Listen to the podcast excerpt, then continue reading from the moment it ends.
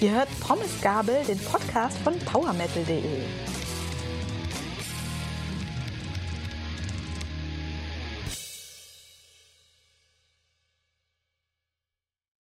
Hallo und herzlich willkommen bei Pommes Gabel, dem Podcast von powermetal.de. Wir reden ja hier das ein oder andere Mal über das Wetter, gerade wenn Kollege Marcel mal ein Album danach einordnet, ob ja es zu der aktuellen Wetterlage passt. Und heute kann ich tatsächlich sagen, wir sind der Wetterpodcast von powermetal.de, denn heute geht es um das Thema Extremwetter, natürlich im Zusammenhang mit Musik, in diesem Fall mit Festivals. Denn diesen Sommer waren Festivals ja sehr stark von Extremwetter betroffen.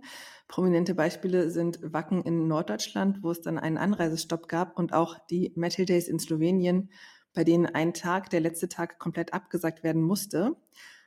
Ich habe mir dazu zwei Gäste eingeladen, die sich mit dem Thema Extremwetter sehr gut auskennen, nämlich den Meteorologen Dr. Andreas Walter vom Deutschen Wetterdienst und die Hochwasserexpertin Martha Wingen, die ihr kennen könntet von unserer Folge über den Bass, denn Martha ist auch Bassistin bei der Band Horizons.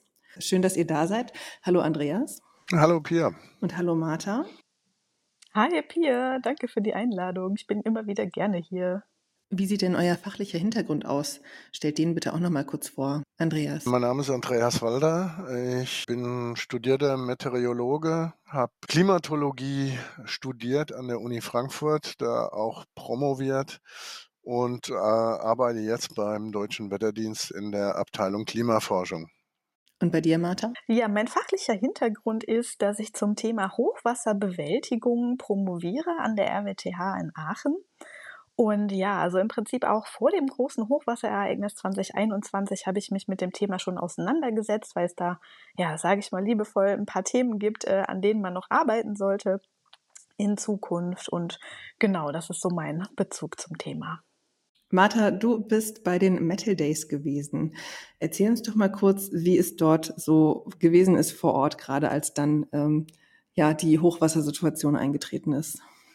Ja, also am Vortag, an dem Donnerstag, hat es auch schon äh, ein bisschen geregnet, aber nicht primär in der Region, wo wir da waren. Das war in Velenje in Slowenien.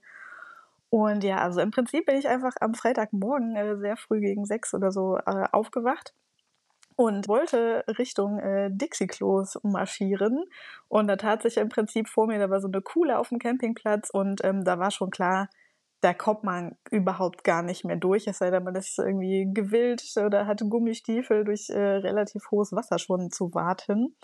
Also da war im Prinzip auch der komplette Ausfahrtsweg, der reguläre ähm, vom Campingplatz war eigentlich gar nicht mehr möglich.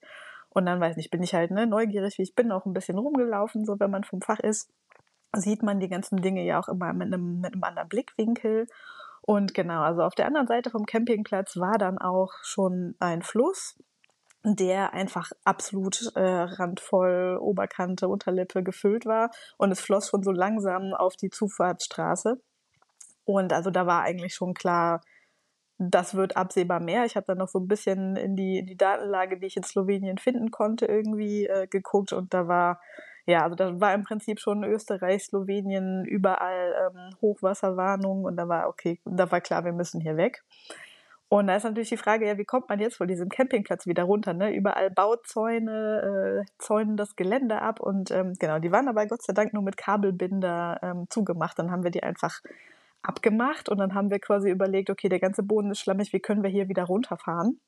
Und da gab's halt, also ne, es war zur Straße hin eine sehr hohe Steigung, wo jetzt vielleicht, also wir hatten zufällig einen Defender dabei, der wäre dann noch hochgekommen, aber alle anderen Autos äh, halt nicht. Und dann haben wir halt probiert, weil natürlich überall noch Zelte standen, dass die Leute halt jetzt möglichst schnell anfangen, ihre Zelte abzubauen, damit man quasi noch irgend so eine Durchfahrtsschneise hat, um da von Gelände runterzukommen. Ja, das hatte ich selber auch äh, in der Form noch nicht, dass ich überall rumlaufen musste und die Leute davon äh, überzeugen, jetzt aufzustehen, äh, ihre Sachen einzupacken und sich wirklich im wahrsten Sinne des Wortes vom Acker zu machen. Und ähm, ja, da war ich aber auch sehr positiv überrascht. Also ne, ich habe mich dann aber auch als äh, Hochwasserexpertin vorgestellt und die waren dann also, ah, okay, müssen wir jetzt echt? Ja, wir müssen jetzt wirklich. Ja, also dann, weiß nicht, die Zufahrtsstraße, die war halt ab irgendeinem Punkt auch so überflutet, dass man da auch eigentlich nicht mehr, nicht mehr durchfahren konnte. Da kamen dann aber doch dann irgendwann die örtlichen Einsatzkräfte, die dann an der Seite ein bisschen was an Vegetation noch äh, entfernt haben und dann hat sich der Wasserstand da gesenkt und dann sind da alle nochmal durchgefahren, aber ja, also ungefähr eine Stunde danach, man verfolgt das ja dann auch immer in den sozialen Medien, sind auch sehr viele, die wir bei dem Festival da kennengelernt haben, dann auch in der Notunterkunft da gelandet, weil die da eben nicht mehr rausgekommen sind. Also der ganze Zufahrt zu dem Ort muss wohl relativ schnell, nachdem wir da weggefahren sind, einfach äh, noch gesperrt worden sein. Also das war, ja, hatten wir echt noch Glück, dass wir da quasi ähm, noch weggekommen sind. Und ähm, ja, was mich irgendwie besonders gewurmt hat, war eigentlich, dass von Seiten des Veranstalters gar keine Kommunikation und gar keine Information auch kam das ist natürlich ungünstig, äh, wenn, da, wenn da sich so eine Lage ausbreitet. Also da kamen so gegen 11 Uhr, kamen da so ein paar Traktoren, halt so von der, ne, von der örtlichen Bevölkerung, die haben dann da zumindest die Autos aus dem Schlamm gezogen, dass die Leute da wieder weggekommen sind. Aber ja, also das Festival wurde dann auch im Verlaufe des Freitages erst äh, abgesagt. Das tat mir ein bisschen leid für die Bands, die dann noch so ihren Soundcheck gemacht hatten und sich dann gefreut hatten, dann noch zu spielen. Dann so, ja, nee, wir müssen heute alles absagen. Ne? Wir fahren jetzt ja alle wieder nach Hause. Das war so ein absolutes Desaster eigentlich. Und da hatte ich nicht den Eindruck, dass sich irgendwer erstens im Vorhinein darum gekümmert hat, so was passiert hier eigentlich. Äh, wenn es jetzt so viel regnet, ähm, wie ist überhaupt die Hochwassersituation und dass auch gar kein Informationskonzept oder so, wie man mit den Leuten auch dann in Kontakt tritt oder die irgendwie warnt oder so bestand. Und ja, da habe ich mich auch gefragt, wie ist das denn eigentlich äh, in Deutschland so? Und da sind wir auch äh, ins Gespräch gekommen, dass wir da vielleicht mal ein bisschen ja, nachgucken sollten und was da in der Zukunft noch so alles auf uns zukommt. Andreas, wie kommt es denn zu diesen Extremwetterereignissen? Das, was wir jetzt gesehen haben mit den Niederschlägen in Griechenland äh, vor ein paar Wochen oder auch in Libyen, das war Teil einer sogenannten blockierenden Wetterlage. Man spricht da von der Omega-Wetterlage. Und das kann man sich so vorstellen, dass da halt ein sehr stabiles Hochdruckgebiet über Mitteleuropa gelegen hat, äh, wo wir äh, ja auch sehr ausgiebig davon profitiert hatten, denn wir haben ja herrliches Wetter gehabt. Aber die Kehrseite der Medaille ist eben, dass dann an den westlichen und östlichen Rändern meistens auch äh, Tiefdruckgebiete liegen diese Tiefdruckgebiete haben eben zum einen im Westen zu den starken Niederschlägen in Spanien geführt und auf der östlichen Seite eben zu diesen immensen Niederschlägen, wie wir sie in Griechenland und in Libyen gesehen haben. Da kam eben noch erschwerend hinzu, dass die Meeresoberflächentemperatur des Mittelmeers immer eigentlich im September ihre Höchstwerte erreicht, so dass da eben auch noch mal mehr Wasser in die Atmosphäre verdunsten kann und dann eben dort äh, als ja, potenzieller Niederschlag zur Verfügung steht. Und dieses Jahr war es eben auch noch mal so, dass die Meeresoberflächentemperatur des Mittelmeers teilweise um vier bis sechs Grad über den langjährigen Mitteln gelegen hat, sodass eben dann dieser Effekt auch nochmal verstärkt wurde.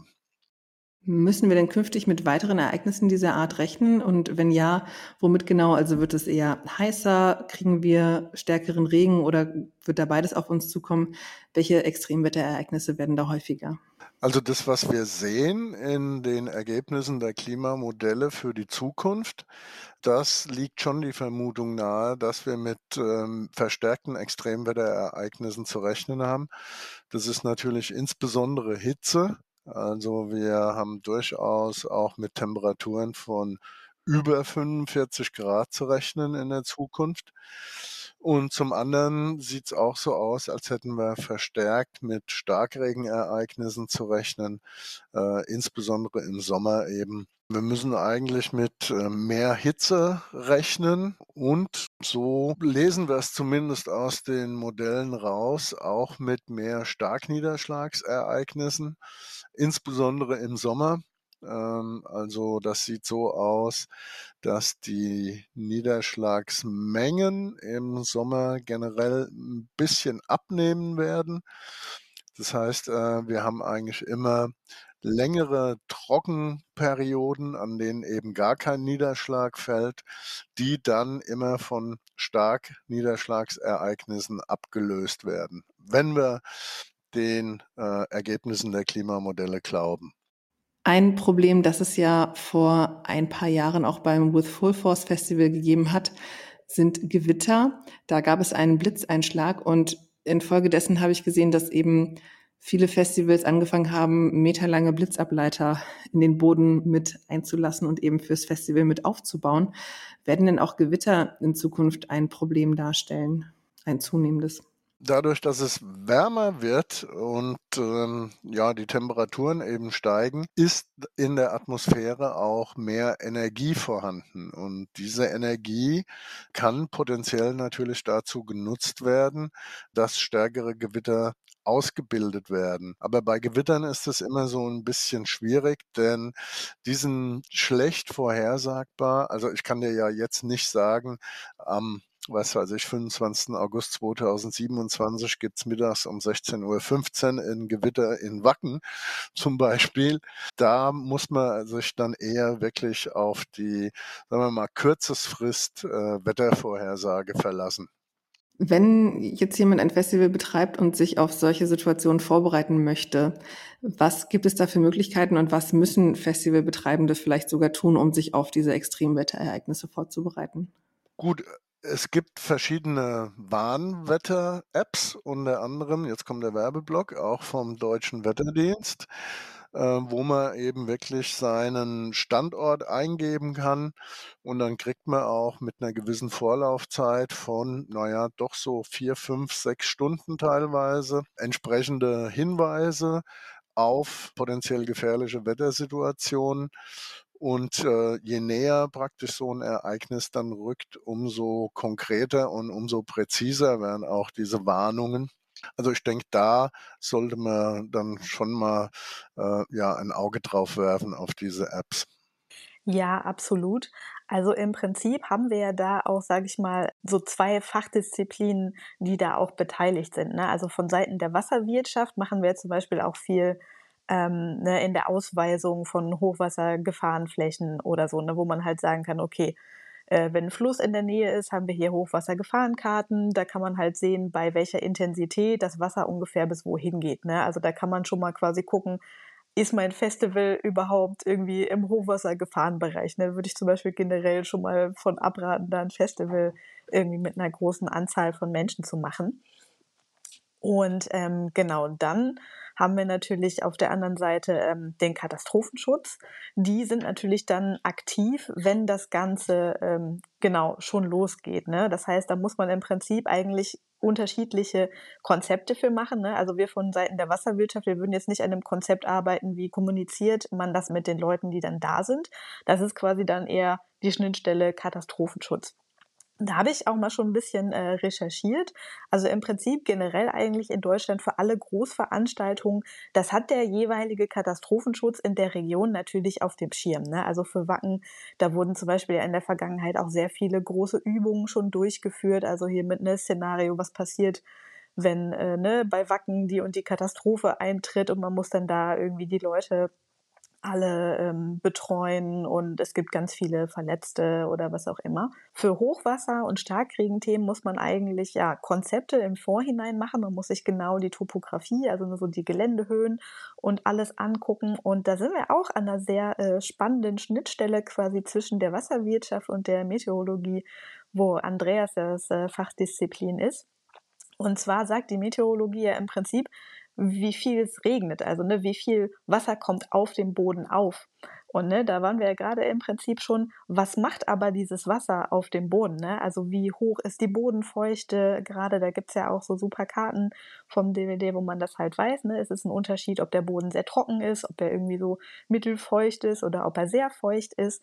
Und das sind aber im Prinzip alles Szenarien, die man zum Beispiel mit hydronumerischer Modellierung vorher auch mal ähm, einfach durchspielen kann. Ne? Das heißt, man könnte jetzt irgendwie in Wacken so ein Modell machen, dann kann man das mit verschiedenen Intensitäten beregnen. Und dann kann man sagen, ne, die Stelle hier wäre dann überflutet und die Stelle hier wäre dann überflutet. Und dann würde sich zum Beispiel für so einen Campingground irgendwie ergeben, so, okay, hier sollte man vielleicht, wenn man, wenn der Wettebericht zum Beispiel sagt, oh, es soll so und so viel regnen, kann man zum Beispiel den Teil des Campingplatzes sperren oder sagen, dass man da bitte nicht hingehen soll. Also da kann man im Vorhinein eigentlich relativ gut für planen. Natürlich, ne, beim Hochwasserereignis 2021 hat man auch nicht geglaubt, dass so ein intensives Ereignis überhaupt eintreten kann. Ne? Das lag ja auch über sehr vielen Bemessungswerten und über sehr vielen Warnschwellen.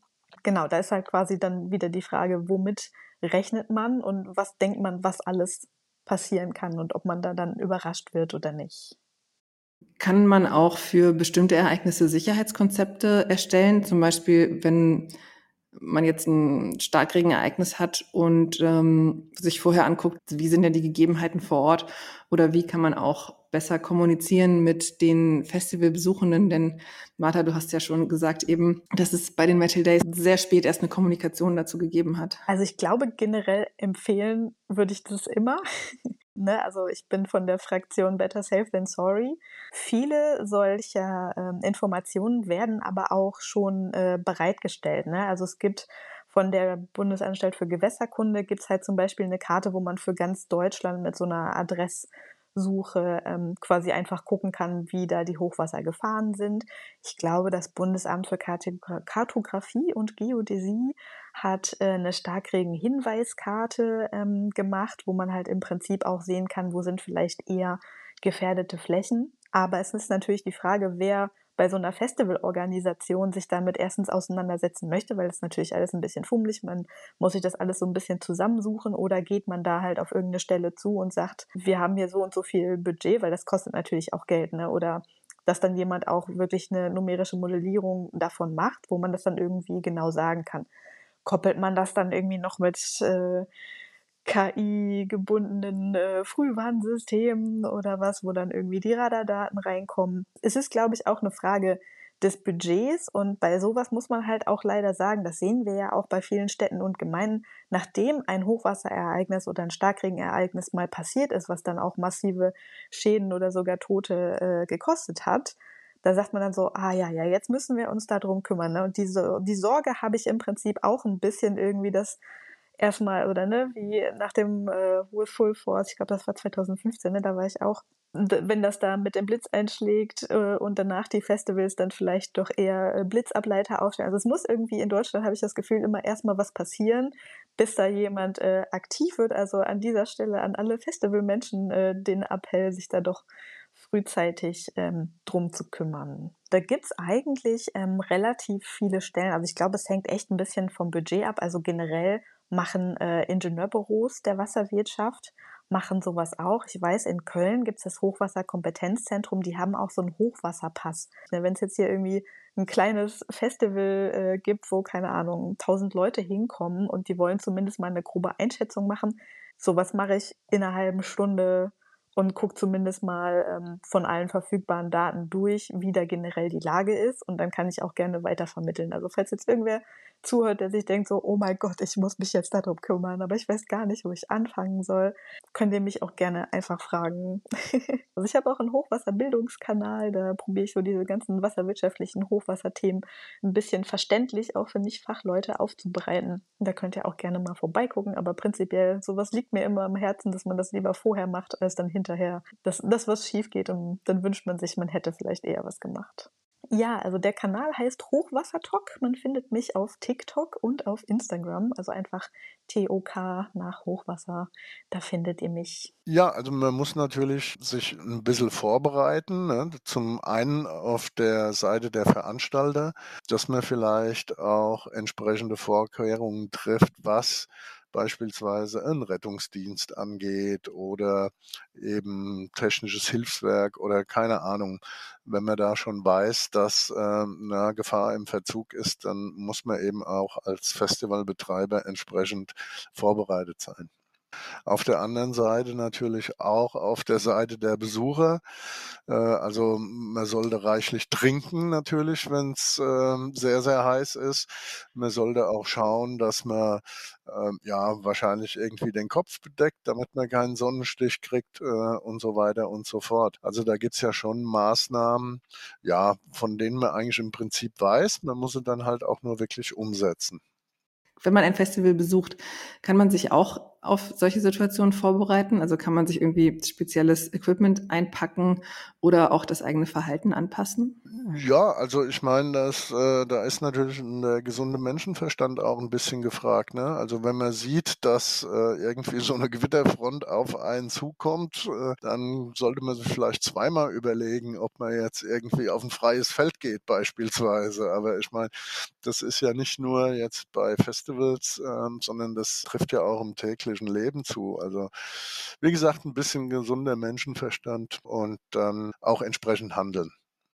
Ja, also generell würde ich sagen, ähm, also das gilt auch für, wenn man irgendwo einfach Urlaub macht, ist einfach ein Bewusstsein dafür, dass man selber auch Verantwortung dafür trägt, wie, wie sowas ausgeht. Ne? Also ne, wie Andreas gerade schon meinte, wenn man weiß, dass es warm wird, ne, dass man guckt, dass man genug trinkt, dass man sich was auf den Kopf tut, ähm, ne, dass man irgendwie vielleicht nicht die ganze Zeit in der prallen Sonne rumläuft. Und das Gleiche gilt im Prinzip auch, äh, genau, ne, wie Andreas sagte, mit dem gesunden Menschenverstand. Ne, wenn ich auf dem Campingplatz bin und ich sehe, da ist irgendwo eine Senke, das erste, was überflutet wird, wenn es viel regnet, ist eine Senke. Ne? Also das, das braucht man eigentlich keinem sagen. Wo fließt das Wasser hin? Es fließt nach unten. Da würde ich mein Zelt dann auch nicht aufstellen. Ne? Also generell, ich fahre auf den Campingplatz, ich gucke erstmal, wo, ähm, wo möchte ich überhaupt äh, mein, mein Zelt aufstellen oder wie, wie ist der Boden beschaffen? So, ne? Wie schnell wird der irgendwie matschig? Habe ich eine Alternative vielleicht auf einen, weiß nicht, ne? Also ich würde immer lieber auf Rasen als auf Acker,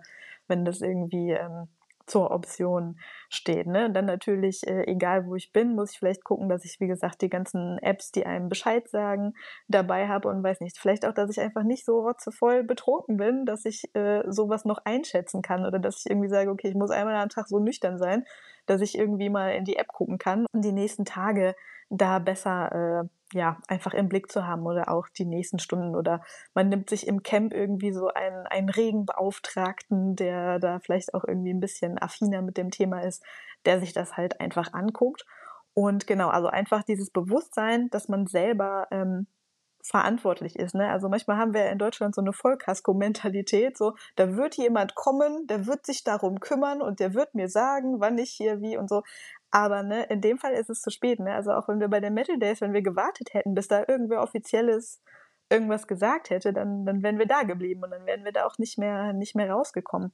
Andererseits natürlich ganz klar, wenn dann irgendwelche Einsatzkräfte vor Ort sind, die einem sagen, was man jetzt hier zu tun und zu lassen hat, natürlich Folge leisten. Ne? Nicht dann irgendwie hier die, die Eigeninitiative ergreifen und sagen, oh, ich weiß das irgendwie besser, ich kann das irgendwie besser machen. Die Leute haben das gelernt äh, in sehr vielen äh, Ausbildungsstunden, die wissen, was sie da tun. Und ähm, genau, natürlich dann auch, vielleicht, wenn es dann Informationen vom Veranstalter gibt, darauf natürlich auch hören. Wie können Festivalbesuchende denn auch sensibilisiert werden? Das wäre natürlich wünschenswert, ne? Also es gibt auch allgemein beim Thema Warnung gibt's immer so ein, die Leute dürfen nicht in Panik verfallen, wenn wir denen jetzt sagen, dass irgendwas passieren könnte.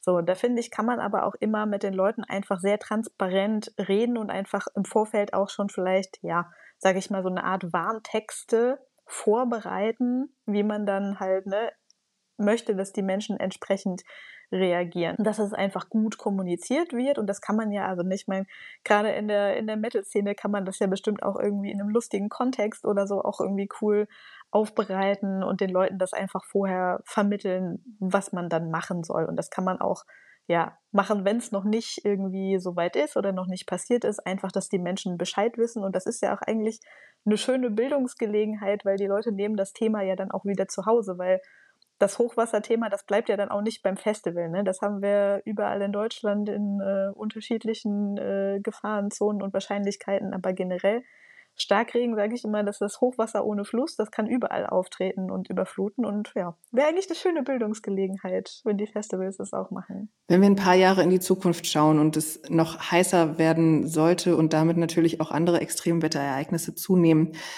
könnte es so weit gehen, dass man irgendwann sagen muss oder sagen sollte, man verlegt die Festivals vom Sommer eher in den Frühling und in den Herbst?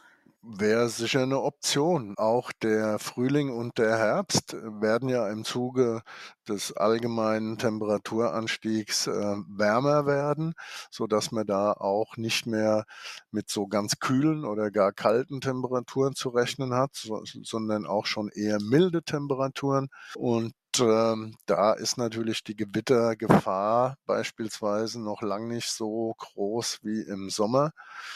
Und äh, natürlich wäre das eine Option, darüber nachzudenken, die Festivals eben in diese ja, Übergangsjahreszeiten zu verlegen. Werfen wir mal einen Blick auf die Locations, wo die Festivals stattfinden. Wacken ist ja auf einem Acker sozusagen. Und es gibt aber auch andere Festivals, die auf anderem Untergrund stattfinden, zum Beispiel das Partisan, da ist ja alles Asphalt. Oder das Meraluna ist auf einem Flughafengelände. Ich weiß nicht, ob das noch ein aktives ist, aber da ist ja dann auch sehr viel Asphalt vorhanden. Ähm, gibt es Locations, wo man dann sagt, die sind künftig eventuell nicht mehr dazu geeignet, dass man da ein Festival auch stattfinden lassen kann? Also mit so einem Betonuntergrund ist natürlich immer ein bisschen schwierig, weil der heizt das ja zusätzlich nochmal auf. Ne? Also der ähm, gibt die Wärme oder die einstrahlende Sonnenstrahlung eigentlich auch unmittelbar wieder direkt ab und trägt dann eben dazu bei, dass es eben gegebenenfalls noch heißer wird. Also so eine Wiese beispielsweise würde ich für optimal halten. Am besten noch mit ein bisschen Bäumen dabei, dass man auch äh, einen Schatten finden kann. Ja, äh, bin ich absolut bei Andreas. Also ja, natürlich, das, äh, der Oberflächenabschluss äh, auf Asphalt, der, der geht so schnell. Und dann ist natürlich auch die Frage, was für Kanalisation liegt da drunter oder wohin fließt das Wasser ab oder habe ich eine Steigung in dem Gelände? Ne? Also steht das quasi, wird das in dem Asphalt eingestaut? Also habe ich dann quasi einfach so ein, so ein See da drauf oder fließt der in irgendeine Richtung? Wie schnell fließt der dann? Kann man da dann überhaupt noch durchlaufen? Ähm, wie gesagt, ne, Kanalsysteme bei Starkregenereignissen auch sehr schnell, ähm, je nachdem, wie die Steigungsverhältnisse da sind, läuft es auch über. Das heißt, es kommt dann auch aus dem Kanal wieder hoch. Also ähm, ja, ich würde, glaube ich, auch äh, nicht für Asphalt plädieren in dem Kontext. Allerdings, Asphalt wird nicht matschig. Also ne, es hat alles Vor- und Nachteile. Also vielleicht, wenn der Boden sehr, sehr, sehr trocken ist ne, und dann halt äh, Wasser gerade auch nicht so schnell aufnimmt, dann hat er ja auch so ein bisschen Asphalt äh, Charakteristika und dann weiß nicht, aber vielleicht kriegt man dann da drauf auch noch Schlamm. Also ja, hängt glaube ich echt davon ab, auch wie die Steigungsverhältnisse und der Kanal darunter sind. Wenn ich mir jetzt anschaue, manche Festivals sind ja sehr groß. Wacken ist da eben ein gutes Beispiel. Und wenn ich viele Menschen habe und somit natürlich auch viele Fahrzeuge, dann drückt ja ein ganz anderes Gewicht auf den Boden. Hat das irgendwelche Auswirkungen darauf, ob man da ein Festival stattfinden lassen kann? Also kann es da passieren, dass die Logistik nicht mehr funktioniert oder ähnliches, dass Festivals teilweise einfach zu groß werden oder spielt das da keine Rolle? Ja, also aus der Perspektive des Katastrophenschutzes kann man natürlich sagen, umso mehr Menschen man irgendwo evakuieren muss wegen irgendeiner Lage, umso mehr Menschen, desto mehr Aufwand, desto mehr schwer, desto mehr lange. Das wäre, glaube ich, die, die einzige Perspektive, die ich auf jeden Fall dazu hätte, ja. Wunderbar. Ich danke euch beiden für eure Expertise, die, die ihr hier eingebracht habt. Ähm, gibt es noch was zu ergänzen aus eurer Sicht? Martha, fang doch gerne mal an. Puh, also ich glaube, wir haben jetzt so ganz viel äh, abgedeckt. Ich hoffe, das war für Außenstehende auch irgendwie äh, alles nachvollziehbar. Ansonsten, wie gesagt, wenn da noch Fragen sind, ähm, kommt gerne auf mich zu. Also ich brenne für dieses Thema. Also ich promoviere da nicht aus Langeweile drüber oder weil mir nichts Besseres eingefallen ist, sondern weil es einfach eine Herzensangelegenheit für mich ist. Genau, also kommt gerne auf mich zu bei Fragen zum Thema. Andreas, hast du noch was zu dem Thema zu ergänzen? Man weiß halt nicht so genau, auf was man sich noch alles einstellen muss, gegebenenfalls in der Zukunft. Ne? Also äh, kann ja auch sein, wobei es da keine Indizien dafür gibt, dass wir immer stärkere Winde beispielsweise kriegen äh, oder keine Ahnung. Also da kann ja auch immer noch was kommen. Also man sollte auch ein bisschen mit dem rechnen, was noch nicht aufgetreten ist. Dann haben wir noch traditionell unsere letzte Frage und das ist die Frage nach dem aktuellen Lieblingslied. Martha, was ist denn dein aktuelles Lieblingslied? Also bei mir läuft äh, von meinem letzten Festival, dem Arctangent äh, in Bristol, England, noch die Band Mission Creep rauf und runter und da ist der Song Patterns. Andreas, was ist dein aktuelles Lieblingslied? Ich habe gerade gestern äh, eine neue Band kennengelernt. My Expressive Awareness heißt die. Die mochte ich eigentlich ganz gerne, aber so im Heavy Metal Bereich höre ich seit Jahrzehnten immer meine Lieblings-Metal-Band, nämlich Trust, die Franzosen, und da insbesondere das Lied Antisocial. Dann singen die ja auch in ihrer Landessprache. Ähm, mein aktuelles Lieblingslied ist von der Band One Morning Left, ist schon etwas älter. Ich habe aber heute den ganzen Tag einen Ohrwurm davon gehabt. Und das ist der Song Neon Highway. Damit sind wir durch mit dieser Folge. Ich danke euch nochmal sehr herzlich dafür, dass ihr hier euer Wissen mit eingebracht habt und dass wir dieses Thema mal von oder das Thema Festivals mal von einer ganz anderen Seite uns angucken konnten. Wir sind gespannt, was da in Zukunft passiert. Und ähm, ja, ich hoffe, ihr da draußen habt auch was mitgenommen aus dieser Folge. Vielen Dank fürs Zuhören und bis zum nächsten Mal. Macht's gut. Okay, tschüss. Tschüss.